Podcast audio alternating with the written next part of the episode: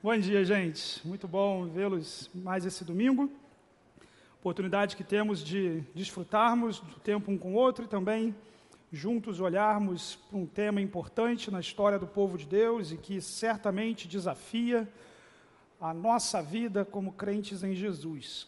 Antes efetivamente de começarmos a nossa aula, gostaria de orar com vocês e pedir ao Senhor que nos conceda uma boa perspectiva, uma boa atitude frente a tudo que veremos aqui. Vamos orar?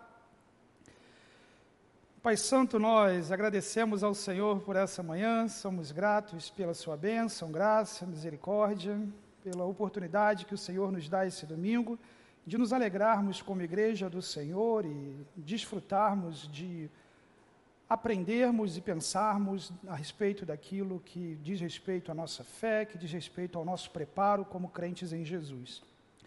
Que o Teu Espírito, ó Deus, ilumine a nossa mente, conceda-nos uma boa atitude, disposição mental, para que saiamos daqui habilitados pelo Senhor para a obra do ministério. Somos gratos a Ti, em nome do Senhor Jesus. Amém.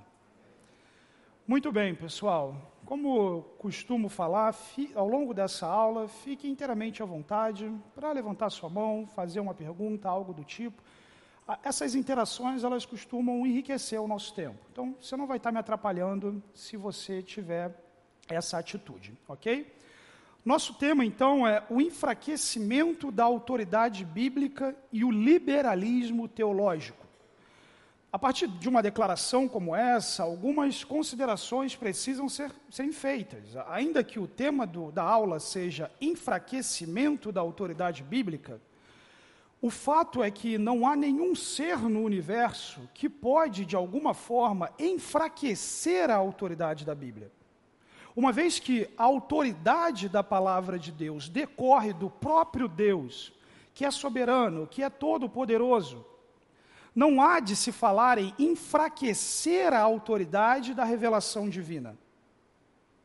Mas há sim a possibilidade de que os seres humanos, em sua própria vida, como organização ou mesmo organizados em movimentos pontuados da história, tenham se relacionado com a autoridade da Bíblia de uma forma absolutamente aquém daquela que o texto ordena que os seres humanos têm.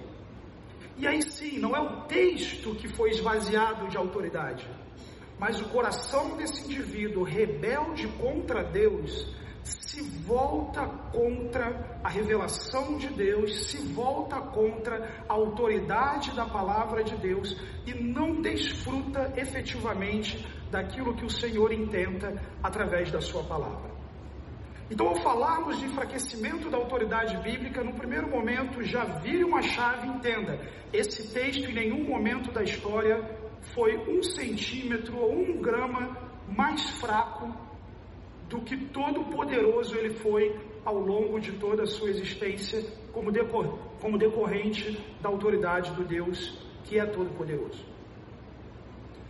A vida, como organização ou mesmo organizados em movimentos pontuados da história, tenham se relacionado com a autoridade da Bíblia de uma forma, um momento específico da história, cujo, onde um movimento organizado apresentou um certo modo de pensar, um certo modo de lidar com as Escrituras, que governou boa parte da teologia e dos seminários durante um bom tempo e que muitos talvez seriam capazes de dizer que li, falar sobre liberalismo teológico é basicamente falar sobre história, sobre algo que aconteceu no passado.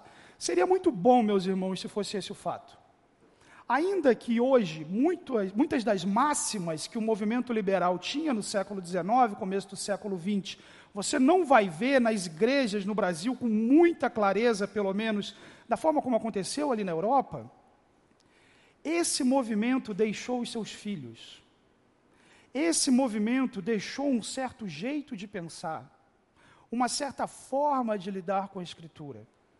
E esse jeito de pensar, essa cosmovisão, essa atitude em relação à Bíblia, ela está presente sim instituições de ensino teológico, nos sermões de muitas igrejas, nos reels das redes sociais através de mensagens adocicadas em poucos minutos e, infelizmente, no coração de muitos crentes.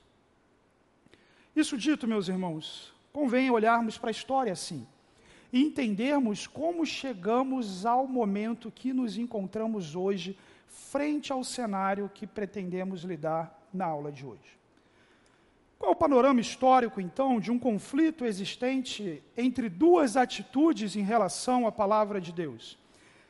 Rubem Alves, um teólogo brasileiro, teólogo, filósofo, escritor, um monte de coisa, que em si está dentro de um movimento mais liberal, falou o seguinte a respeito da teologia: a teologia é feita na Alemanha, degustada nos Estados Unidos e vomitada no Brasil.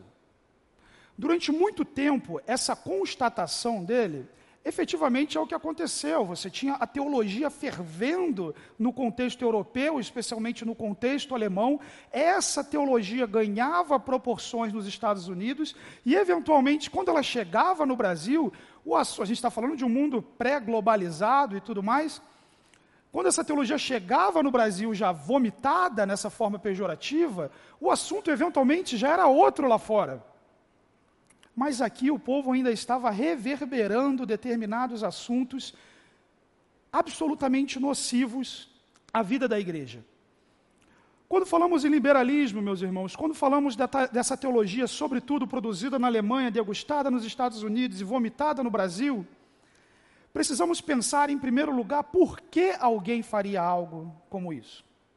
Deixando de lado o fato de que Satanás e os seus demônios produzem doutrina no coração de indivíduos imaturos ou mesmo incrédulos. A palavra de Deus nos fala de doutrina de demônios. Tirando de lado a própria atuação do inimigo das nossas almas, o fato é que a modernidade trouxe com ela os seus desafios. O iluminismo trouxe com ele os seus desafios. E frente ao iluminismo, a, a igreja precisou dar uma resposta. E nem sempre a resposta que o povo de Deus dá é adequada. Com frequência, como é o caso, a cura proposta é mais venenosa do que a doença que o afligia. Como essa teologia acontece em meio ao iluminismo? Em primeiro lugar, você tem alguns valores centrais, principais no contexto iluminista. Por exemplo, o racionalismo, a ideia de que a razão é a principal fonte de conhecimento, de autoridade, defender o uso da razão pura, absoluta, como aquilo que é o fundamento para questionar as ideias, as instituições tradicionais, os axiomas da sociedade. Isso é um pleno valor iluminista. Criticar faz parte da mentalidade iluminista e moderna. Liberdade fugir absolutamente das amarras do dogma, do dogmatismo, da teologia, dos valores oficiais, libertar o ser humano daquilo que impede o seu progresso, o seu pleno desenvolvimento, o seu pleno conhecimento. E progresso os iluministas entendiam que a sociedade moderna poderia ser melhorada por meio do progresso científico, tecnológico, especialmente através da educação, da inovação. E veja, meus irmãos, como com todos os momentos da história humana, nenhum movimento é inteiramente caracterizado, obviamente, com suas exceções, como um nazismo, algo do tipo, como absolutamente ruim aquele momento, a modernidade, aquele, aquele pensamento moderno, ele tem seus aspectos positivos. De fato, inovação, tecnologia, estudo, tudo isso é muito positivo. Mas quando essa mentalidade moderna, de liberdade, de racionalismo, de progresso, se apresenta para a igreja, aqueles indivíduos pensam da seguinte forma: esse é o jeito de pensar de agora. Esse é o jeito que a sociedade pensa agora. Se, como igreja, nós não pensarmos igual, a igreja vai acabar. Se, como igreja, nós não adaptarmos a nossa mensagem a essa realidade, a igreja vai acabar. Se, como igreja, nós não atualizarmos a Bíblia, a igreja vai acabar. Então, quando eu digo que o liberalismo ele expressa uma certa atitude de lidar com a Bíblia, que transpassa ao longo, do, ao longo do tempo e chega até o nosso tempo, é porque as mesmas preocupações que existiam no período iluminista existiram no passado e existem ainda hoje na atitude daqueles que entendem que negligenciar a palavra de Deus e ter uma atitude fraca em relação à autoridade do texto é a resposta para a sobrevivência da igreja e não o sangue de Jesus derramado naquela cruz e o poder da sua ressurreição. Mas isso representa um desafio para a fé cristã. De fato, isso representa um desafio para a fé cristã. De fato, as pessoas estão questionando esse tipo de coisa. E uma resposta precisa ser dada. Como efetivamente isso seria respondido? Como efetivamente isso foi respondido, especialmente dentro do movimento liberal? Nós não vamos aqui explorar é, todos os ícones do pensamento liberal, mas eu quero olhar especificamente para alguns indivíduos que deixaram uma marca importante que chega até nós de diversas formas ainda hoje. Algumas respostas, então, são apresentadas. Você tem Schleiermacher e é o conceito de consciência de Deus. Tudo isso aqui a gente vai explorar mais.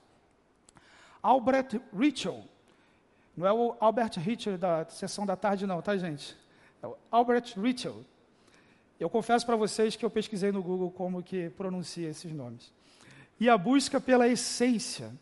Rudolf Bultmann e o seu programa de demitologização.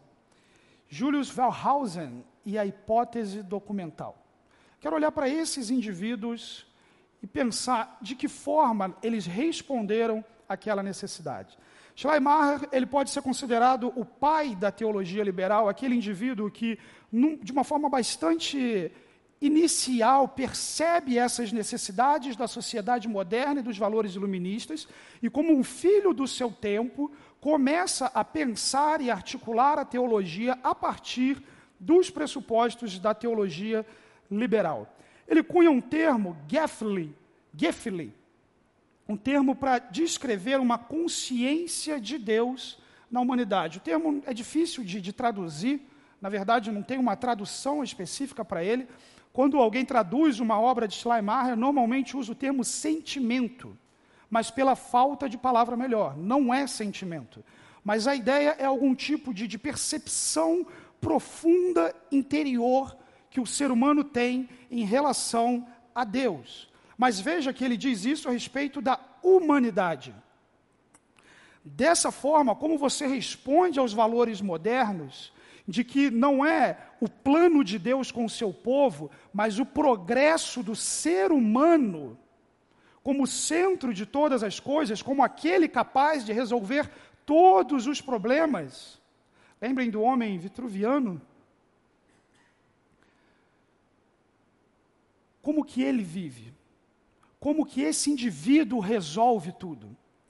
Dessa forma, diferente de uma revelação de Deus, de um movimento intencional de Deus de mover-se em direção ao ser humano na intenção de salvá-lo e envolvê-lo num plano redentor que envolve outras pessoas.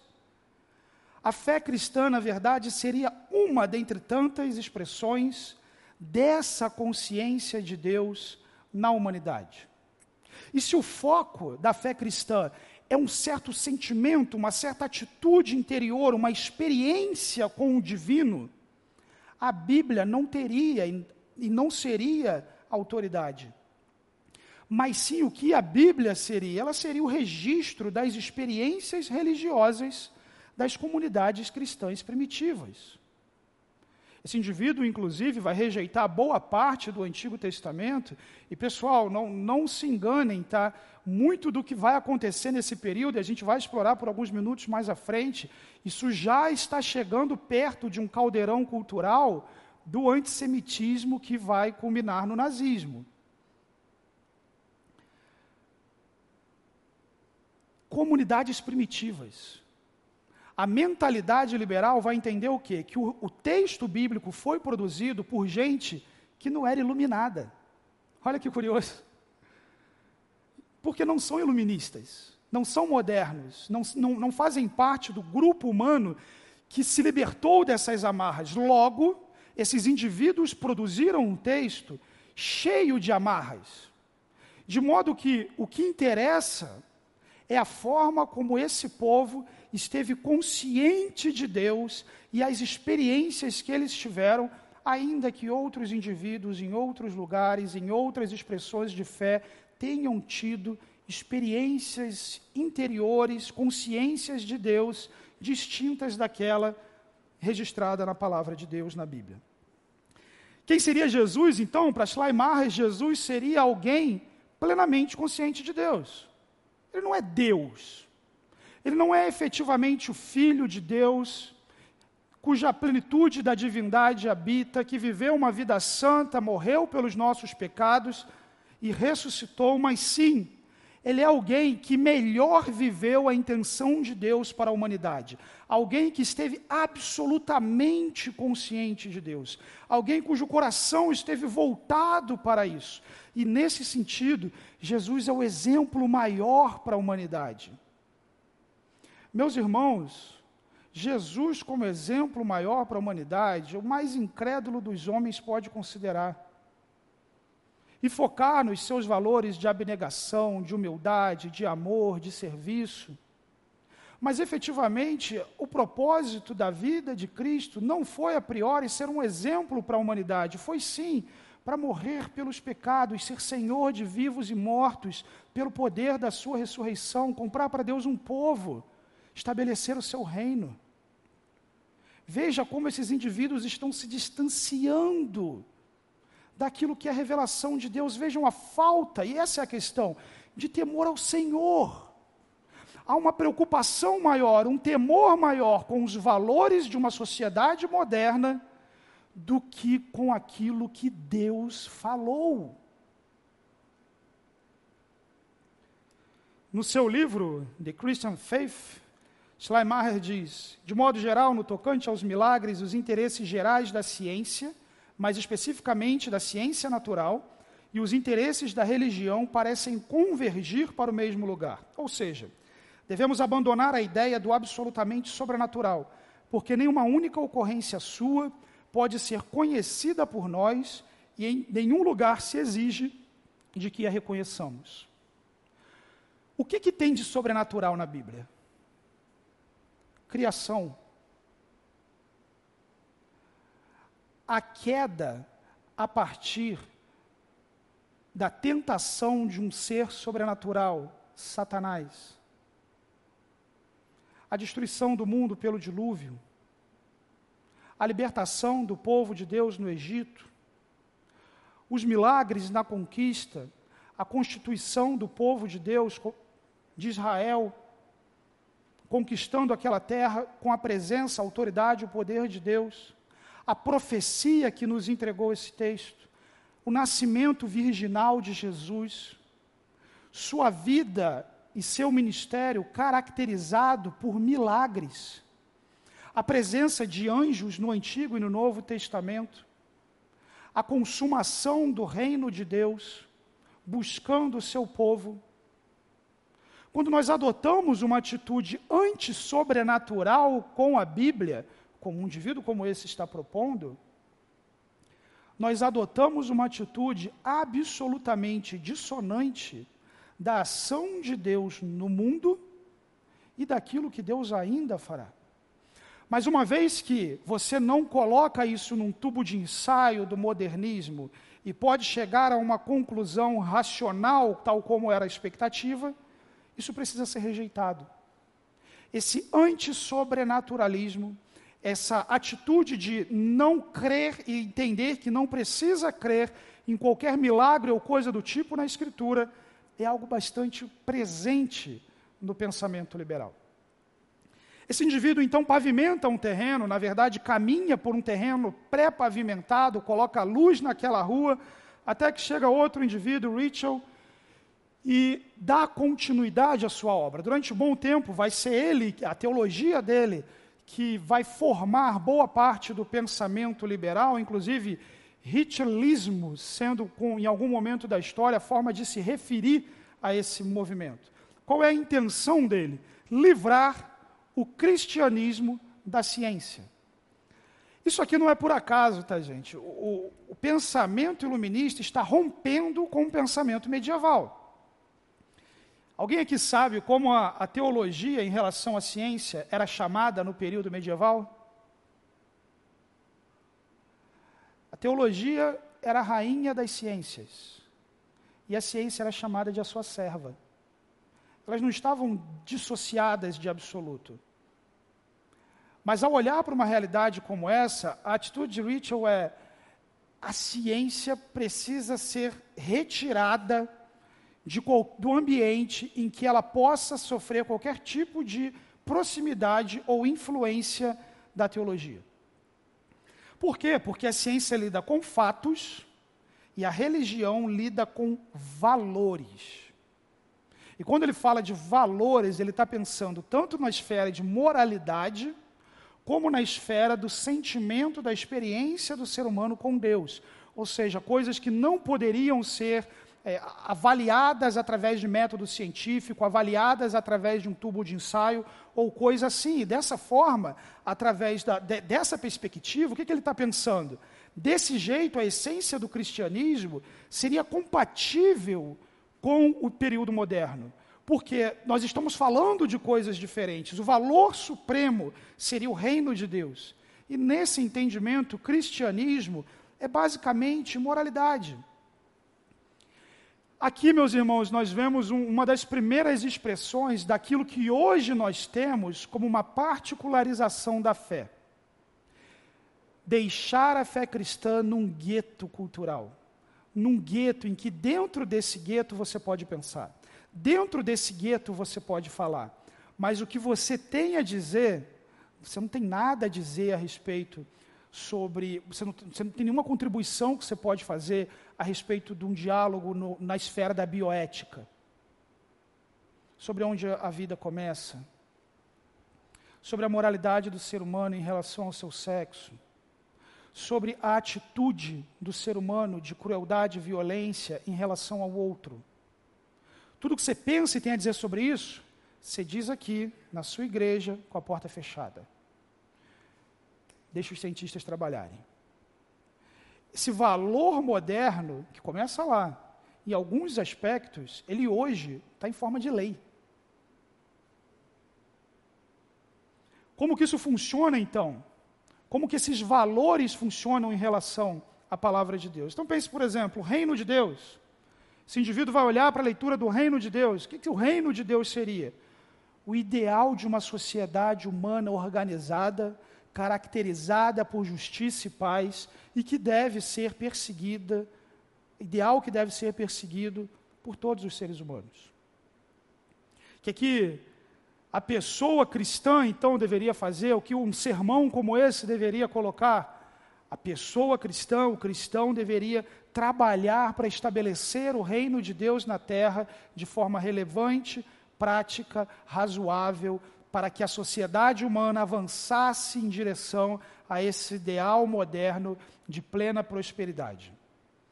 Percebam, meus irmãos, a instrumentalização da fé para um viés cultural. Mas o que eu quero que os irmãos entendam é que isso não é, essa atitude não é um ponto na história. Essa atitude do ser humano sempre esteve presente na história. E a atitude que os crentes têm em relação a isso vai fazer diferença. E como um filho do tempo, e todos nós somos um filho do nosso tempo, o seu coração será tentado a inclinar-se em direção à aceitação de cosmovisões, valores e ideias absolutamente contrários à palavra de Deus, como esses indivíduos se inclinaram e se dobraram nesse contexto. Mas o indivíduo, Rudolf Bultmann, e a demitologização. Partindo desse pressuposto anti-sobrenaturalista, qual é a proposta dele, então, para responder aos valores modernos? Separar o querigma, palavra grega para proclamação, daquilo que é o mito daquilo que essas comunidades pré-modernas, daquilo que esses indivíduos não iniciados no pensamento moderno, anteriores, utilizaram para descrever as realidades que o homem evoluído sabe que não se trata de milagres ou coisa assim. Então, como funciona esse programa? Absolutamente tudo o que for sobrenatural deve ser rejeitado ou explicado, ou fruto de uma cosmovisão pré-moderna. Então, anjos, demônios, fim do mundo, absolutamente tudo precisa sair de cena para que o querigma, a proclamação, chegue para o povo de Deus. Só que, pessoal, proclamação não é arrependam-se porque Jesus morreu por você. Se você não crê, você vai para o inferno. Jesus ressuscitou, ele vai voltar. Não é isso. Proclamação dentro da caixinha do pensamento iluminista, bastante alegórico nesse sentido, procurando de alguma forma adaptar nesse cenário. Então, por exemplo, a vitória de Jesus ao ressuscitar um sermão liberal, é um símbolo para a igreja a respeito da vitória do ser humano na luta contra o pecado. Não importa se Jesus ressuscitou ou não, nessa mentalidade. Não importa se essa ressurreição tem uma importância teológica ou não. Não. O que importa é que seres humanos não ressuscitam. Mas nós temos uma história que fala de ressurreição. Tira o mito. Qual é o valor que isso traz para a igreja? Você identifica a mensagem e reinterpreta de forma existencial. Esse mesmo indivíduo trabalha bastante dentro de uma pesquisa fervendo naquele momento, que é a procura pelo Jesus histórico.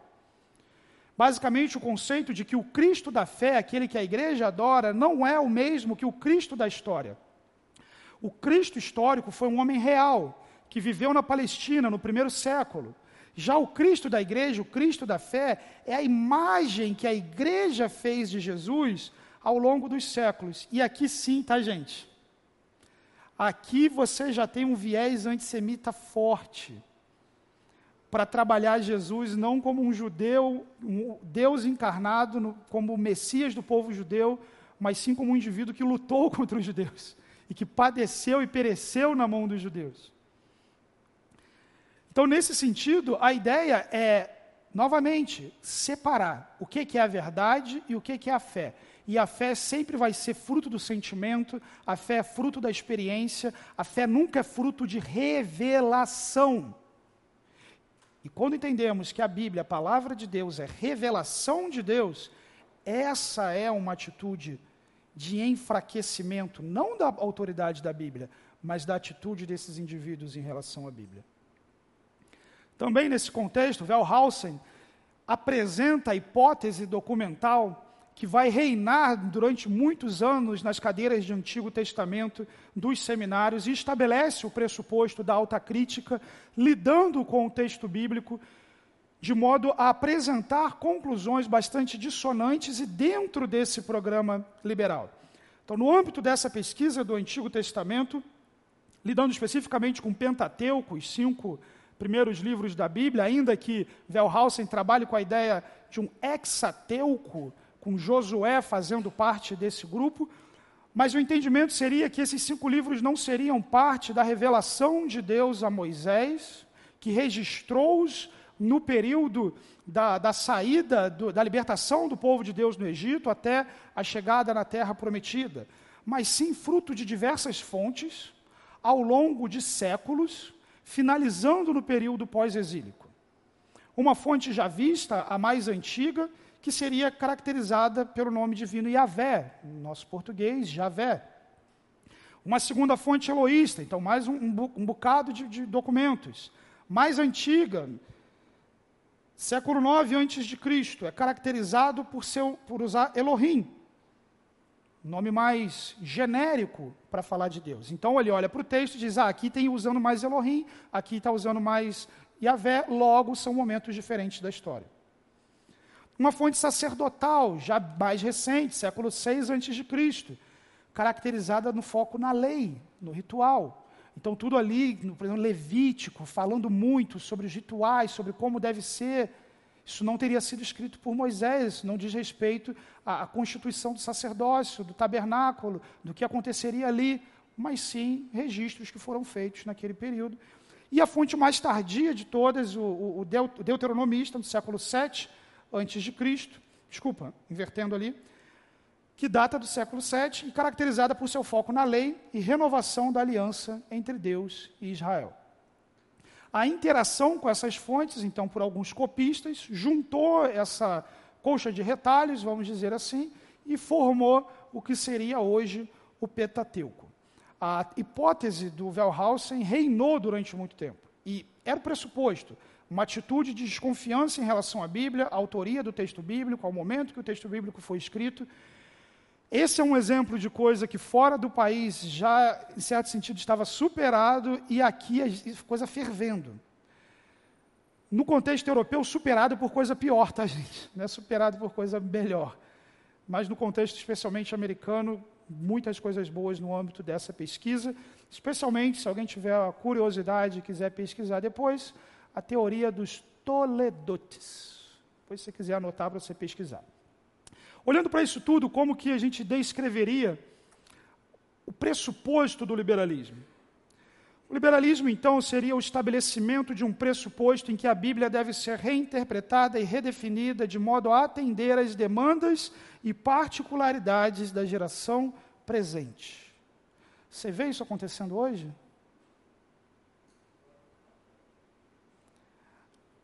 Richard Niebuhr, olhando para esse liberalismo, ele faz uma constatação muito séria. Ele diz o seguinte: que seria a fé cristã num pressuposto liberal? Um Deus sem ira trouxe homens sem pecado para um reino sem julgamento, por meio das ministrações de um Cristo sem cruz. É só ideologia, meus irmãos. Vazio do poder de Deus, vazio de vida para a igreja. E quando alguém está cheio disso no coração, sobe num púlpito, coloca isso para a igreja, e Embalde está certo quando diz que homens mortos tiram de si sermões mortos, e sermões mortos matam. Quando alguém distante do Senhor, distante do poder da revelação e da autoridade da palavra de Deus, lidera uma igreja e alimenta o povo de Deus com esse veneno, isso mata. Qual é o resultado disso?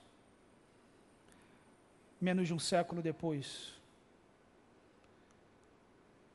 Por desuso, igrejas na Holanda viram cafés, museus e até bares.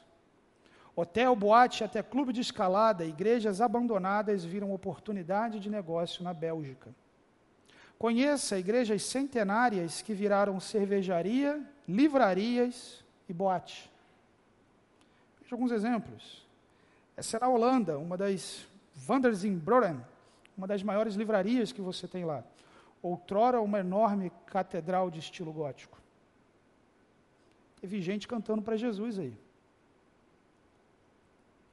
Essa é a Boate Paradiso, uma das principais boates de Amsterdã. Ela era uma igreja católica na Holanda, o catolicismo foi bastante impactado também pelo liberalismo. Uma torre de 70 metros, Hoje é uma das principais boates de lá. Caos Temple, na Espanha, dentro do circuito do skate. Uma rampa de skate turística, popular. Lugar para se visitar, para quem gosta. The Church, um bar em Dublin, na Irlanda. Antigamente uma igreja congregacional. Hoje, tem nada de Jesus ali quando não se tornam bares, hotéis, livrarias, se tornam mesquitas. Essa aqui também na Irlanda, principal mesquita da Irlanda, outrora uma igreja presbiteriana. Hoje é a mesquita de Dublin. E no Brasil? Recentemente nós tivemos uma igreja em Minas Gerais, Bethesda, pastor começou a pregar liberalismo.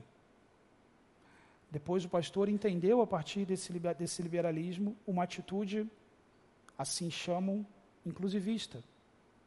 Subiu no púlpito daquela igreja e disse: Nós não teremos somente uma atitude positiva em relação ao movimento gay. Nós vamos ordenar pastores, pastoras ou pastores ou pastores nós vamos dar acesso a tudo que acontece aqui. Essa igreja tinha 3 mil membros. Ela hoje tem em torno de 500 membros. Ano passado, ao começo desse ano, esse indivíduo estava rifando um carro para pagar as contas da igreja. Isso não faz bem para a igreja. Talvez, como um filho do seu tempo, você tenha algumas opiniões que você pense: puxa, acho que se a igreja fosse assim ia ser melhor. Puxa, acho que se a gente fizesse assim, a gente ia conseguir comunicar melhor. Pode ser que tenha alguma coisa que você tenha razão, mas considere: você não vai ser mais sábio do que aquilo que Deus revelou na palavra dele. Cuidado para onde as intenções que você tem com a igreja de Cristo podem levar, não a igreja de Cristo, mas a expressão local dela. Não só isso, mas esse liberalismo, ele tem um viés dentro do contexto nazista. Se lembra pela Bíblia, tudo que se mostrou de igrejas transformadas, Estados está começando muito com isso também. Na Europa foi até a está bastante E lembra, quando o Cristo chegou aqui, desceu a chibata no pessoal que estava no tempo, por exemplo, tentando problema, outra coisa. Sim, sem dúvida. Sim. Cristo volta com uma espada na mão, né? Acho que dói mais do que a chibata. Ok. A busca pelo Jesus histórico, eventualmente, parte dela acontece com patrocínio direto de indivíduos que estão envolvidos com o cristianismo positivo da Alemanha nazista. O cristianismo positivo, ele é fruto da alta crítica. Cristianismo positivo é cristianismo nazista. É o cristianismo constituído para atender a igreja do Reich. É o cristianismo trabalhado para atender aquele momento. Muita da pesquisa em torno do Jesus histórico está acontecendo aqui, e muitos desses indivíduos são abertamente associados a essas ideias. Então, o que isso vem? A partir, em primeiro lugar, de uma igreja que já apanhou bastante do liberalismo, que está enfraquecida, e que, por fim, torna-se a Igreja Nacional do Reich, que tinha como projeto retornar para o paganismo germânico. A, a, intenção deles não era falar de Jesus. O indivíduo que era o líder dessa igreja era um pagão, não é pagão de forma é, metafórica de dizer, ele era um pagão. O que ele queria era trazer o, a, a, era dourada do paganismo germânico e instrumentalizar a igreja para isso. Esse indivíduo era o líder da igreja. Como um, uma, das, uma das formas de você chegar lá, você precisa descaracterizar o Cristo da igreja. Então você chega na história e na história você não encontra o Filho de Deus encarnado. Você encontra o ariano Jesus que sucumbiu na luta contra o judaísmo e os judeus são inimigos do Jesus da igreja, na prerrogativa do cristianismo positivo. Nesse cenário, pessoal, você tem a igreja confessional. E a declaração de Brahman, que apresenta a, atitude desse povo perseguido no contexto do nazismo, não foi a igreja inteira que sucumbiu a isso, como em nenhum momento da história a igreja inteira sucumbiu a algo. Mas olha, por exemplo, um trecho dessa declaração. Olha, olha o que eles vão falar e pensem isso ecoando tudo o que a gente falou até aqui. Pesquisem depois, leiam essa declaração inteira também. Rejeitamos a falsa doutrina de que a igreja seria permitido substituir a forma da sua mensagem e organização a seu bel prazer ou de acordo com as respectivas convicções ideológicas e políticas reinantes. Rejeitamos a falsa doutrina de que a igreja, possuída de arrogância humana, poderia colocar a palavra e a obra do Senhor a serviço de quaisquer desejos, propósitos e planos escolhidos arbitrariamente. A declaração é muito maior do que isso. Mas olha, olha o que estava acontecendo com a igreja, olha o que está acontecendo agora no contexto do nazismo, olha esses indivíduos perseguindo, em dado momento eles vão ter os bens confiscados, vão ser proibidos de atuarem na Alemanha, e eles estão publicamente declarando a gente não vai negociar a mensagem. A gente não vai mudar a mensagem. Isso é arrogância humana. Um desses indivíduos da igreja confessante, Dietrich Bonhoeffer, teólogo importante, vocês terem uma ideia da importância desse camarada para esse movimento, quando Hitler soube que a guerra estava perdida, ele entregou uma lista de gente que precisava morrer antes dele, antes da coisa dar errado. Esse cara estava nessa lista. Ele morreu poucos dias antes do que seria a sua libertação.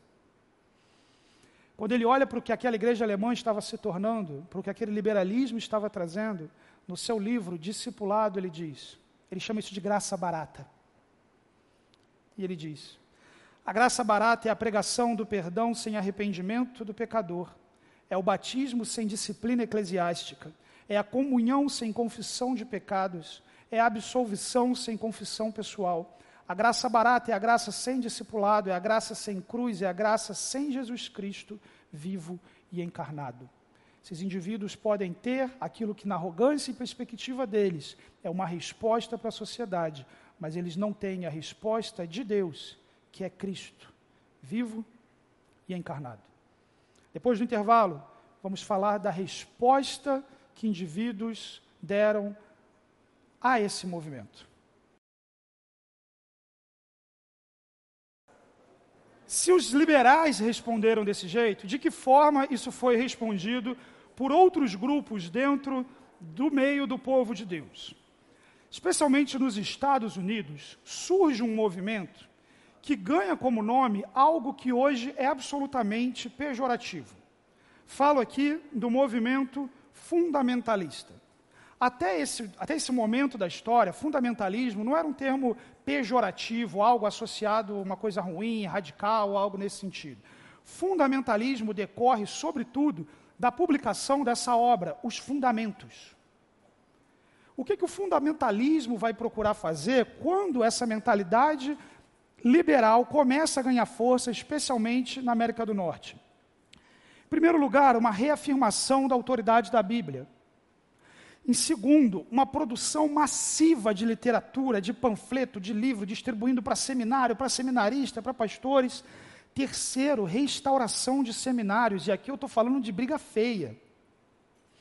Quarto, a publicação e a distribuição da obra Os Fundamentos. Olha como isso aqui já está no comecinho do movimento liberal. O pessoal reagiu rápido. Começo do século XX, eles já começaram a trabalhar com isso, ainda que o movimento liberal tenha começado no final do século, metade para o final do século XIX. E isso culminou em, em diversas divisões denominacionais dentro dos Estados Unidos. Muitas das divisões que, vocês, que você tem hoje dentro de denominações e seminários nos Estados Unidos é fruto do movimento fundamentalista, do grupo que ficou com os fundamentalistas e do grupo que queria seguir uma vertente mais liberal. Quais são os fundamentos, efetivamente, que alguém que esse, que esse grupo vai estabelecer como aquilo que é inegociável para a Igreja de Cristo e como aquilo que vai ser é, entrar, que vai entrar efetivamente em conflito com essa teologia? Em primeiro lugar, o conceito de inerrância bíblica. E, e veja, pessoal, esse movimento ele tem um certo espectro, tá bom?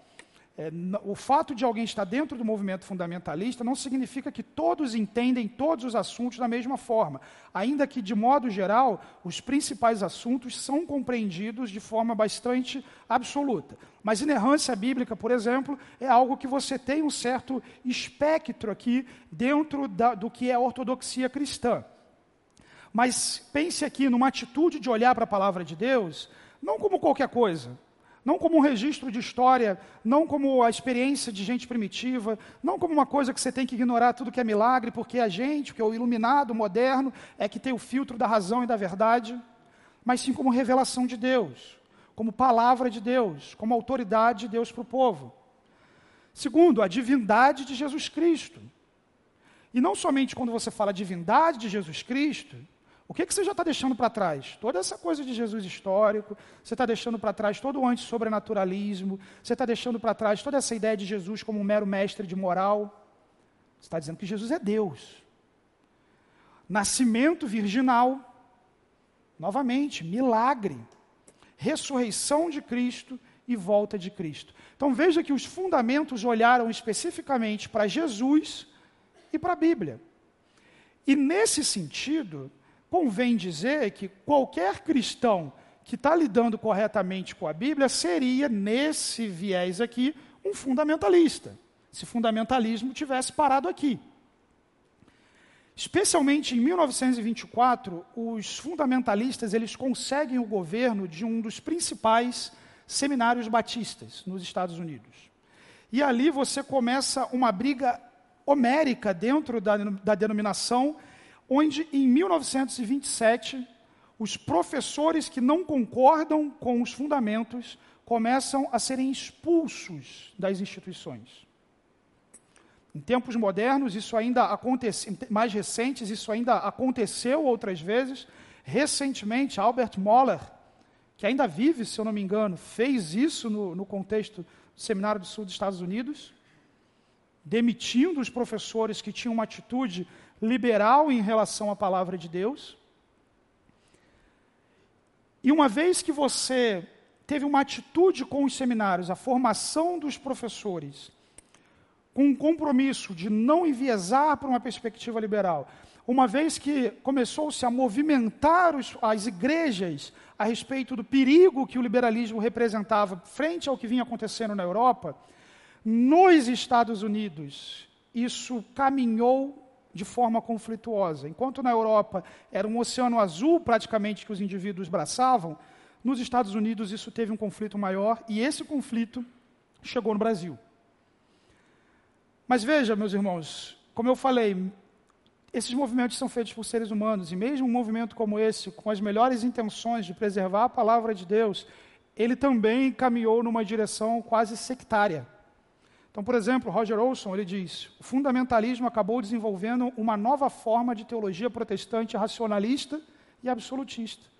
Qualquer pessoa que questionasse um único ponto do sistema doutrinário seria acusada de heresia ou mesmo de apostasia. Então, o que passa posteriormente a fazer parte do fundamentalismo? Uma, uma compreensão de inerrância e, e de, de Bíblia que era muito literalista e deixava de fora muita gente. Segundo, o dispensacionalismo. Você não é dispensacionalista, você está fora dos fundamentalistas, você é herege dentro da perspectiva de alguns indivíduos do movimento. O que, obviamente, você tem aqui o pré-milenismo, que sempre, dentro da esfera da escatologia, as visões escatológicas sempre foram compreendidas por gente madura como coisas que têm diferença e que está dentro da ortodoxia. Todo mundo entendendo que Jesus vai voltar, que o reino vai ser consumado. Em dado momento da história do fundamentalismo, não no seu começo, pré-milenismo entra como uma máxima importante. E por fim, quando você tem Darwin e tudo mais, o criacionismo da Terra jovem. Se o cara não acredita que a Terra foi criada em seis dias literais e que a Terra tem entre seis a dez mil anos de idade, ele também é um herege, um apóstata, um liberal que não faz parte do fundamentalismo. Então, mesmo um movimento como esse avançou em uma direção quase sectária e que deixou de fora muita gente crente, muita gente séria, muita gente que não era liberal, mas que pensava diferente. Então, é importante termos esse cuidado. Mas e no Brasil? Final dos anos 90, a Lei de Diretrizes e Bases da Educação estabeleceu que os seminários brasileiros precisariam ser credenciados pelo MEC. Ou seja, se você quisesse ter um curso superior no Brasil de teologia, um bacharel efetivamente, você buscaria credenciamento no MEC para a sua instituição poder lecionar isso. Mas para ensinar num contexto de MEC, você precisa ter um mestrado numa instituição que seja do MEC. Com isso, os professores dos seminários adentraram em cursos de mestrado majoritariamente lecionados por liberais. No caso dos batistas, boa parte dos professores foi para a Universidade Metodista de São Paulo, que ainda hoje é um bastião forte no Brasil de teologia liberal. Esses professores retornaram para os seminários denominacionais lecionando teologia liberal. E olha isso aqui, gente. Boa parte dos pastores formados nessas instituições nos últimos 30, 40 anos foram formados com alguma influência de teologia liberal. Estou falando de gente que hoje é, lidera, lideram igrejas importantes com uma, uma diferença de que o liberal no Brasil, com frequência, ele esconde o seu liberalismo. É muito comum você ter um cara que é pastor e professor, no seminário ele diz que Jesus não é Deus, no seminário ele diz que Trindade não existe, no seminário ele diz que é o antissobrenaturalismo, mas na igreja ele prega outra coisa.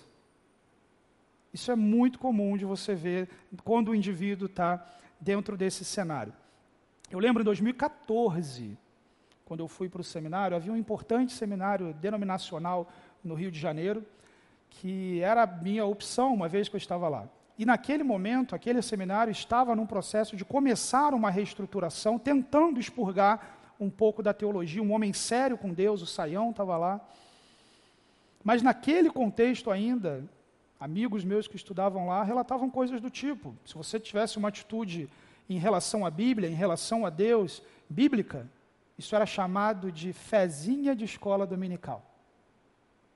Os veteranos do seminário faziam um bolão, era tradição no começo do ano, para ver quantos seminaristas iam perder a fé no primeiro ano. Você tinha descrente dando aula de coisas relacionadas à Bíblia.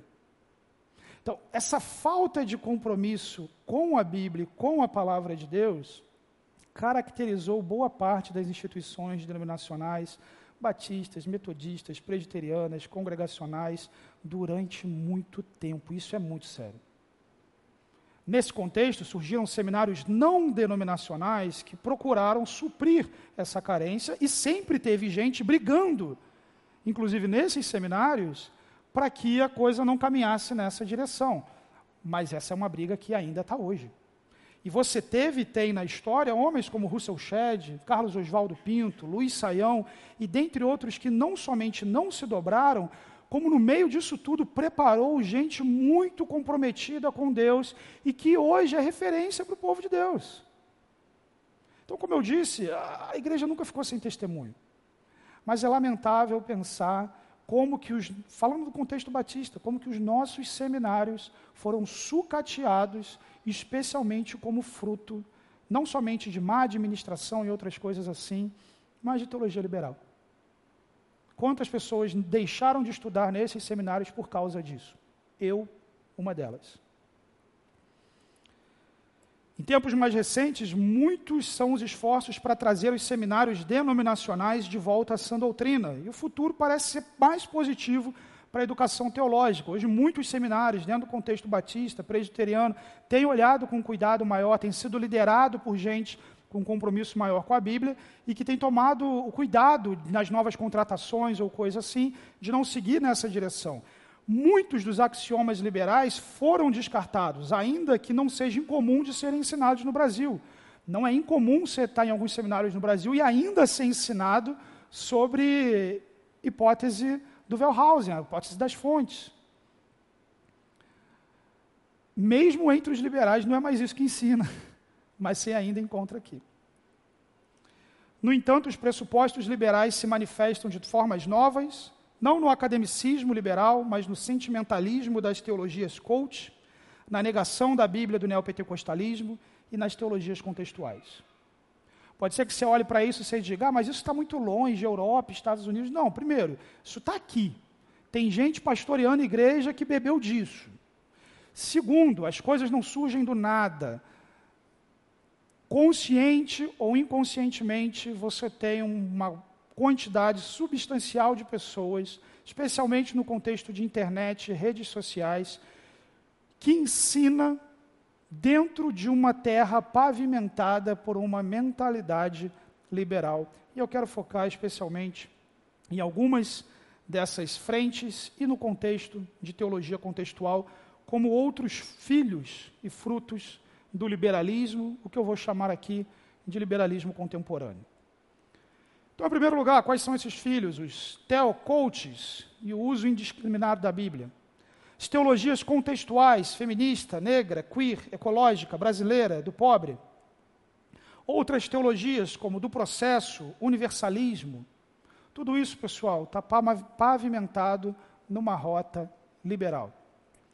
Quando eu falo de teocoaches, eu falo de pessoas que procuraram, de alguma forma, unificar o conceito de Bíblia e teologia com a mentalidade da cultura do coaching, com a cultura da, da superação pessoal, da, da, eliminação de crenças limitantes, da coisa quântica, enfim, toda essa linguagem.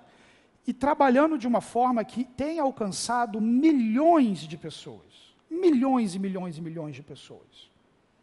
E que num primeiro momento, por trás daquela voz doce, mansa, e dos risos e da música nos tons conscientemente selecionados para produzir aceitação e emoção, você tem veneno.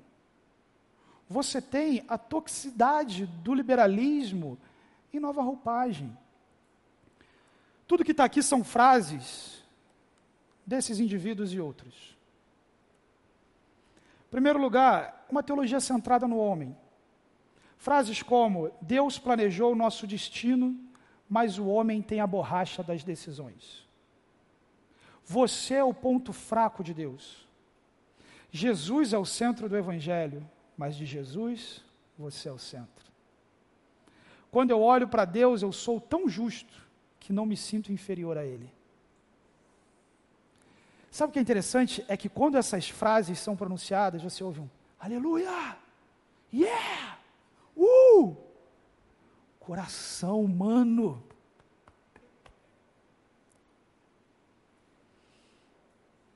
Centrado no homem, centrado no coração. Lembra do Bonhoeffer falando sobre a arrogância do ser humano que tenta perverter a mensagem de Deus de forma a falar com alguém? Continua acontecendo. Focado absolutamente na resolução de problemas emocionais e financeiros. Olha essa frase, a conspiração divina, que é um conceito importante de um desses teocoaches, a conspiração divina quer o seu bem. A prosperidade, a saúde, o sucesso, o casamento. Não há espaço nessa teologia para Deus querer que você sofra. Mas deixa eu te falar uma coisa: pode ser que Deus queira que você sofra para disciplinar um pecado, para provar a sua fé, para chamar a sua atenção para determinada ação que você necessite se envolver naquilo que o Senhor quer fazer, para formar o caráter de Jesus em você. Não é só sucesso, dinheiro, prosperidade. Nós servimos aquele que foi crucificado, cujos discípulos, com exceção de João, morreram cruelmente. Então a conspiração divina falhou com Jesus? A conspiração divina falhou com Paulo? A conspiração divina falhou com os apóstolos? Nós somos os especiais cuja conspiração divina faz tudo para o nosso bem? Perversão, veneno. Uma visão deturpada de Deus. Isso aqui não é paráfrase, não, tá, gente? É frase mesmo. Deus não está no controle das coisas. Ele, se ele tivesse no controle das coisas, o indivíduo diz, nada de ruim aconteceria no mundo. Você é o ponto fraco de Deus, novamente, uma visão de Deus que no qual Deus existe somente para reagir aos meus anseios. E a frase dita anteriormente também vale. Deus como aquele que simplesmente reage em torno de satisfazer aquilo que é o centro dele, eu. Um mau uso da Bíblia, novamente, não são paráfrases, são frases. A Bíblia não é a palavra de Deus. E aí o cara coloca uma roupagem legal depois disso, e o que você tem por trás daquele piano? Aleluia. O indivíduo falando do Éden diz que era incompreensível o que Adão fez lá e que se Cristo tivesse no Éden, ele também comeria do fruto proibido. Esse mesmo indivíduo trabalhando de forma absolutamente equivocada a bela doutrina da união com Cristo, diz que cristãos são pequenos deuses. O outro indivíduo, mais famoso, a Bíblia precisa ser atualizada. Meus irmãos, é doce a fala, é doce o discurso, é macio de se ouvir, o piano está bem tocado, a decoração está bem feita, a iluminação foi corretamente estabelecida, mas tudo isso visa afastar pessoas de Cristo, tudo isso é intenção diabólica que mina a sua fé, atrapalha a sua maturidade, te distancia da fé bíblica, da comunhão cristã, te mergulha numa fé meramente internetizada, que te faz beber daquilo que não é a palavra de Deus e te convence que seguindo esse tipo de coisa você está seguindo a Jesus, quando na verdade você está se fazendo escravo de homens, escravos de uma cosmovisão distante da palavra de Deus, que não promove as intenções da Bíblia na sua vida, que te distancia das intenções que Deus tem nesse mundo. Apareceu, foge. Isso não é vida, isso é morte. Aquilo que matou aquelas igrejas pode matar a tua vida. Isso pode matar a tua comunhão com Deus. Isso pode matar a tua produtividade, a tua frutificação como cristão. Foge, porque não é isso que Deus tem para o seu povo. Mas há ainda teologias contextuais. Teologias contextuais são ramos da teologia contemporânea que buscam realizar uma releitura da Bíblia a partir das necessidades e pressupostos de algum grupo ou ideologia, como falei, feminista, negra, queer, ecológica, brasileira, do pobre. Dentre elas, uma dessas teologias que tem ganho bastante espaço, inclusive na mídia, é a chamada teologia queer. Queer é uma palavra em inglês para descrever aquilo que é estranho, não adaptado, fora do comum, e que é aplicada normalmente para as diversas, eu estou falando de centenas, possibilidades de identificação de gênero. O que, que essa teologia vai fazer? Vai procurar apresentar como culturais, dentro da Escritura, qualquer tipo de condenação à homossexualidade que aconteça ali. Dentro de cultural, vai ser compreendido não como errado, mas sim errado dentro de um contexto de idolatria. Então é muito comum pegar esses textos e dizer: não, isso aqui está falando que essa interação sexual é pecaminosa, porque eles faziam isso no cenário de idolatria e pagão. Mas se você fizer isso dentro do casamento, do jeito que Deus quer, está tudo jóia. Reinterpretam personagens bíblicos para sugerirem homossexualidade. Davi e Jonatas, Ruth e Noemi, Jesus e João, o discípulo que Jesus amava. Uma visão tão erotizada da vida que é incapaz de ver comunhão, amizade e amor sem pensar em relacionamento sexual. Esse livro que está ali, esse aqui. Eu não sei quantos perceberam o título dele. Aquilo que a palavra de Deus diz, que algumas coisas até mencionar é, é pecado. Mas isso aqui é uma tese de doutorado da IST, Escola Superior de Teologia. Um bastião de liberalismo também no Brasil. O nome do livro supostamente é Viagens Teológicas. Mas vocês perceberam que puxou um DA ali? Desculpe o termo, meus irmãos, mas viadagens teológicas. É o termo que ficou aqui para descrever a tese tese de doutorado, MEC, tudo certo, para descrever basicamente teologia queer. Descrever basicamente por que, que a Bíblia está errada, deve ser atualizada ou deve ser reinterpretada para atender esse tipo de cenário.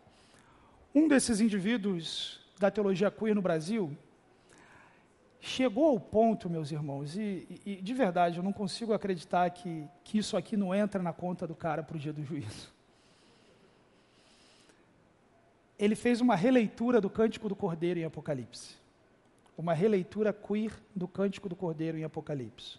Estou falando de um pastor anglicano brasileiro.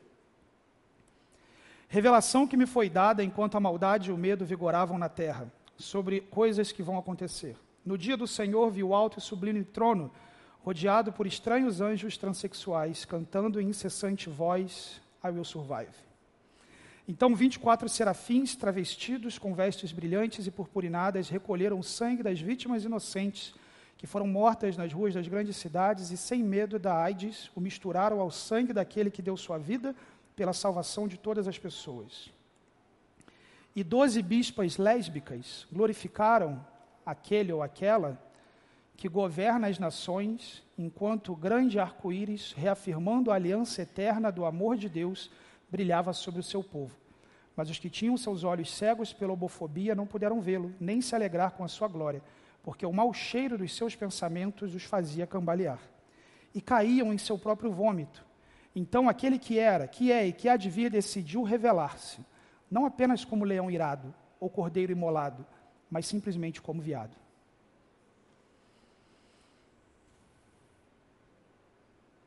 Essa liberdade para reler a Bíblia, essa liberdade não é uma liberdade que a Bíblia nos dá. o que eu falei no princípio, eu reafirmo. Não dá para enfraquecer a autoridade desse texto. Você pode não gostar, você pode rejeitar, você pode lutar contra ele, mas não acha que você consegue mudar isso aqui de jeito definitivo. Mesmo assim, não faltam tentativas. Outro exemplo é a teologia feminista. Defende acabar com uma suposta leitura patriarcal da Bíblia que contribuiria para o machismo e opressão, promover o igualitarismo e reinterpretar textos que sugiram distinções de papéis na família e na igreja para homens e mulheres. Isso aqui é um exemplo de Bíblia, é, tem outras, que procuram, por debaixo de uma teologia contextual, fazer isso. Então, essa é a Bíblia em uma linguagem mais justa. O que aconteceu nessa Bíblia? Por exemplo, é, Jesus não é mais o filho, porque filho é patriarcal. Jesus é o menino de Deus. O nome Senhor é muito viril, então ele vai ser substituído por eterno ou eterna. O que é interessante é que não tem diaba nessa Bíblia, nem demônia. Mas isso é feito em, nos outros lugares, em relação a Deus, em relação a personagens bíblicos. Além da teologia feminista, teologia verde, eventualmente se aproxima perigosamente do panteísmo e da hipótese de Gaia, especialmente a pauta ambiental, que sobre muitos aspectos tem sua legitimidade, trabalha, alguns indivíduos querem reler a Bíblia porque entendem que a leitura da Bíblia provoca exploração do homem da criação. Então, quando Deus diz para Adão para ele dominar a terra, então isso aqui é a base para a destruição do mundo. Então, a gente precisa reler e atualizar esse tipo de coisa. A ênfase nessa teologia, então, vai recair sobre o movimento de Deus em promover restauração da natureza, em combate com o homem que deseja destruí-la. Então, isso é o Evangelho. Mas se não está tá ruim o suficiente, dá para juntar os dois. Você tem teologias ecofeministas, que busca basicamente reinterpretar os textos para, a partir dos pressupostos de que as opressões femininas e o meio ambiente sofrem por um mesmo opressor, o homem. É o homem que destrói a natureza, é o homem que oprime a mulher, logo o texto precisa ser lido de forma a tirar o papel, a importância desse opressor. Então, a escritura vai ser utilizada para apresentar esse pressuposto. Mais polêmico, porque ainda ferve em muitos contextos. Teologia social, começando na, no evangelho social, no contexto do liberalismo, partindo para a teologia da libertação no meio católico, e ganhando sua forma no meio evangélico em algumas expressões dentro do movimento na missão integral. Mas a ideia é que o pobre é elevado a uma condição especial diante de Deus, como alguém que é o alvo do favor, da ação de Deus no mundo. A ação social é equiparada ao evangelho, assim como a promoção social com a missão cristã. Então, nesse sentido, o evangelho não é anunciar que Cristo morreu e ressuscitou. O evangelho é sinalizar o reino de Deus na terra. E você sinaliza o reino de Deus na terra promovendo justiça e paz. Veja que isso é muito parecido com o que o pessoal estava dizendo lá no liberalismo. E você promove justiça e paz praticando bem, socorrendo, ajudando, coisas que são legítimas dentro da expressão cristã, mas que efetivamente não são o evangelho. São expressões do evangelho, da boa notícia de Deus. Então, ele promove intenções em torno do evangelho diferentes da ênfase bíblica. Se me permitem a piada, um indivíduo que não me lembro o nome, certa vez disse que, o, que a proposta desses evangelhos sociais é levar o pecador ao inferno em um trem com ar-condicionado. Seria isso. Você torna a vida dele aqui melhor, mas você nunca fala de Jesus para ele, e é assim que acaba sendo o destino final. Nessa última parte da nossa, dessa nossa aula, meus irmãos, como que efetivamente você deve olhar para a Bíblia? Como que efetivamente você deve olhar para Deus? Como efetivamente a atitude que a Bíblia requer e que não é enfraquecida a sua atitude em relação, mas sim é fortalecida a partir das intenções que Deus tem para o seu povo. Primeiro lugar, é preciso lembrar, a Bíblia é a palavra de Deus. Hebreus 4, 12 nos diz: Pois a palavra de Deus é viva e eficaz, mais afiada que qualquer espada de dois gumes, ela penetra ao ponto de dividir alma e espírito, juntas e medulas, e julga os pensamentos e intenções do coração. Olha que curioso, quando o liberal olha para a Escritura na intenção de distorcê-la, o seu ato de distorcer a Escritura é consequência de ter sido cortado por ela, perfurado por ela e a rejeitado. É ter sido incomodado por ela e dizer: eu não quero isso, eu quero outra coisa diferente disso.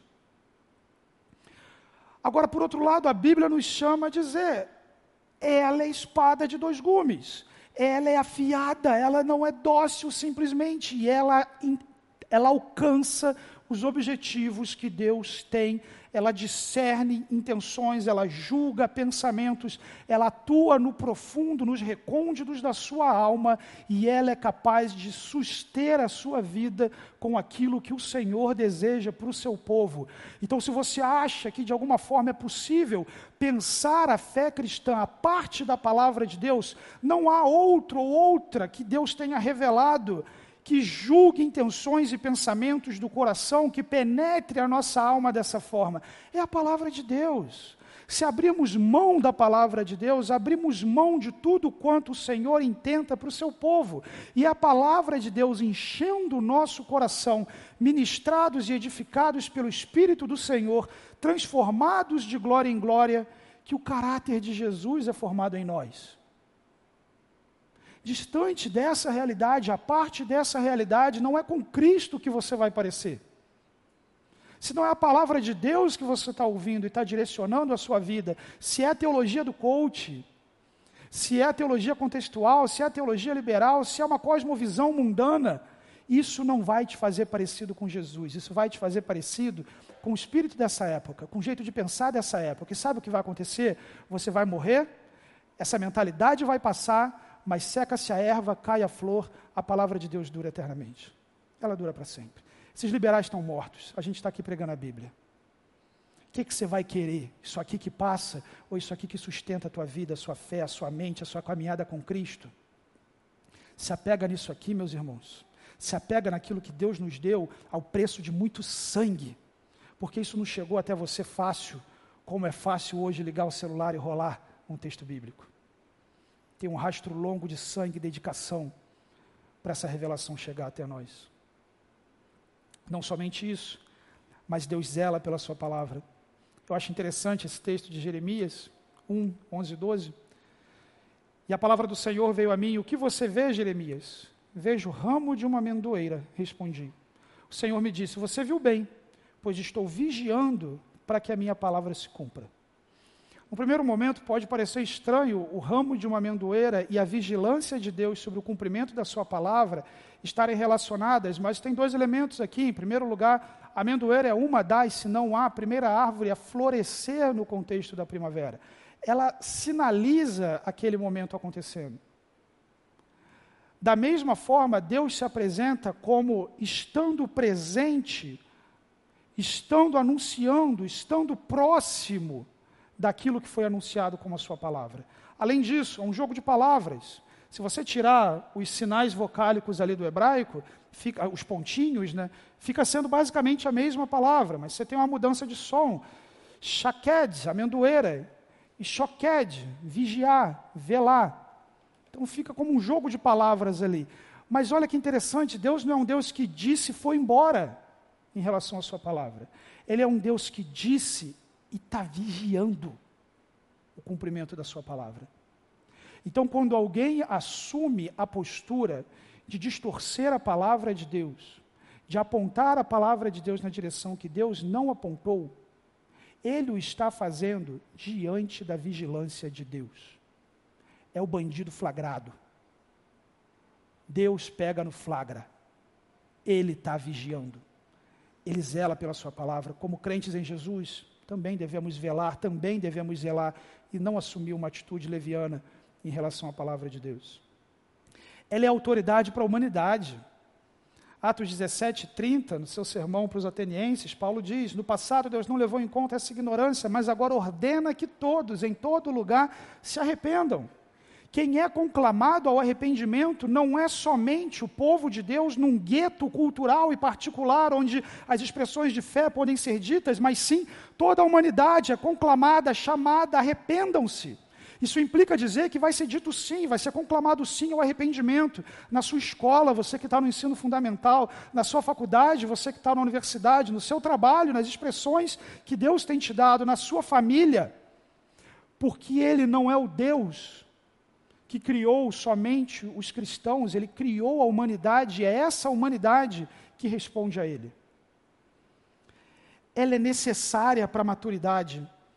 Segundo Timóteo nos diz, toda a escritura é inspirada por Deus e útil para o ensino, para a repreensão, para a correção, para a instrução na justiça, para que o homem de Deus seja apto e plenamente preparado para toda boa obra. Veja, meus irmãos, é claro que toda escritura, nesse primeiro momento, Paulo está olhando especialmente para o cânon do Antigo Testamento, mas essa atitude que ele tem em relação a esse cânon não é difícil em termos de aplicação transportarmos em relação ao todo da revelação de Deus, mas o fato é que tudo quanto Deus nos revelou tem como finalidade habilitar os crentes dentro do seu propósito eterno. É útil para ensinar, para repreender, para corrigir, para instruir. E nesse processo confronta, direciona, forma em nós o caráter de Cristo, não para que você fique bonitão, bonitona com a imagem de Jesus em você, mas para a glória de Deus para o reino que ele vai consumar, para a realidade que ele há de estabelecer. Por fim, meus irmãos, e termino com a seriedade desse texto, a Bíblia é critério para juízo. Em João 12, Jesus diz algo muito sério.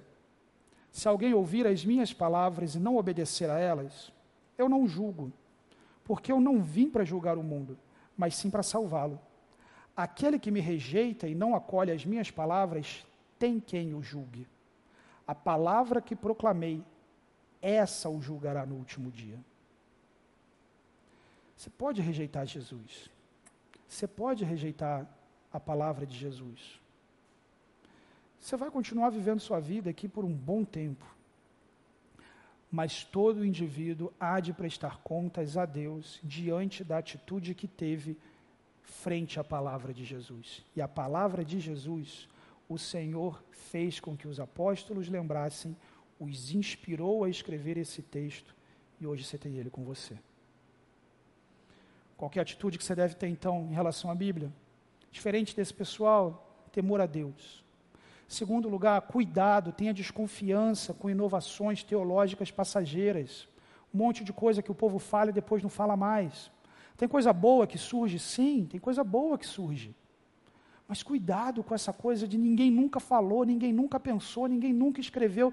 Mais de dois mil anos de fé cristã e o cara chega com a solução da história da igreja. Confessionalidade no sentido de a fé não começou quando você foi convertido. Tem um rastro enorme de crentes, de, de crença em Deus, de fundamentação teológica. Você não parte do zero, você parte de gente que veio antes. Olha para isso. Estude a Bíblia. Conheça a Bíblia. Estude numa escola bíblica, estude no sermão no culto, faça parte de um discipulado, aproveite uma coinonia, compre livros, estude a Bíblia. E torne-se apto para estudar ainda mais a Bíblia. Isso não tem idade, adolescente, jovem, adulto, idoso. Estude a Bíblia. Estude a palavra de Deus. Tenha honestidade com as suas dúvidas. Tem dúvida quem está estudando. Você está com dúvida? Procura um crente mais experiente que possa te instruir. Pesquise, guarde, aproveite o momento, a oportunidade adequada para colocar uma dúvida como essa. E por fim, questione a coerência da fé. Essa fé que eu vivo é a fé da teologia do coaching, é a fé liberal, é uma fé que simplesmente responde aos anseios do meu coração, é uma fé que eu posso comprar com dinheiro, ou efetivamente é a fé calcada naquele que morreu e ressuscitou que tem poder sobre os vivos e os mortos e há de consumar todas as coisas. Não há um ponto de enfraquecimento na autoridade da Bíblia, mas o seu coração pode ser fraco em relação a ela. Não é o ideal de Deus. Há poder no Espírito e na própria Bíblia para fortalecer o seu coração, para fortalecer a sua vida. Vamos orar? Santo Deus, nós te agradecemos por essa manhã, pelo tempo que podemos passar aqui. Clamamos, ó Deus, que o Senhor nos fortaleça, edifique o nosso caráter, a nossa fé, nos conceda graça para que possamos viver diante de Ti. E oramos, ó Deus, pela Tua igreja como um todo, que o Senhor preserve o Teu povo, o Senhor faça calar, ó Deus, aqueles que têm anunciado de forma tão perniciosa a tua palavra e conceda graça, Pai, para aqueles que têm sido iludidos, para que possam retornar à sã doutrina. Nós te louvamos, somos gratos em nome do Senhor Jesus. Amém.